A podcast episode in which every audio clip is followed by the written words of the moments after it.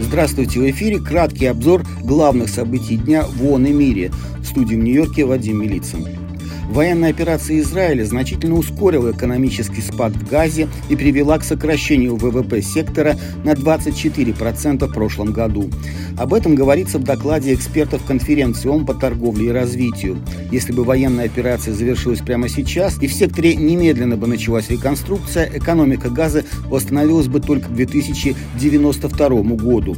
О масштабных разрушениях в Газе также напомнил генеральный секретарь ООН, выступая на заседании Комитета ООН по существованию осуществлению неотъемлемых прав палестинского народа.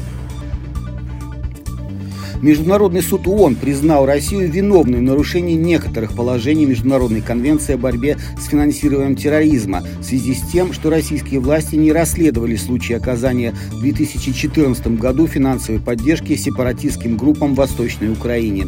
Суд также признал, что введенная Россией в Крыму система образования, не предусматривающая обучение на украинском языке, является нарушением Международной конвенции о ликвидации расовой дискриминации.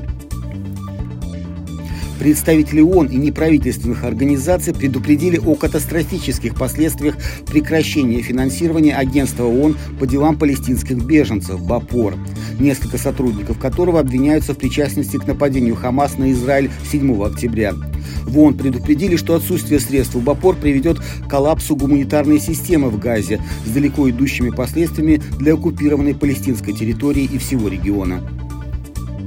По данным Управления по координации гуманитарных вопросов ООН УКГВ, в прошлом году гуманитарную помощь Организации Объединенных Наций получили 11 миллионов украинцев. Одним из приоритетов была поддержка прифронтовых общин. 107 гуманитарных автоколонн доставили предметы первой необходимости пострадавшим семьям. При этом в 2023 году в результате нападений в Украине было уничтожено более 55 объектов хранения и раздачи гуманитарной помощи. В этом году УКГВ и партнеры запросили 3 миллиарда 100 миллионов долларов для поддержки 8,5 миллионов нуждающихся жителей Украины. Это был краткий обзор главных событий дня. Всего вам самого доброго.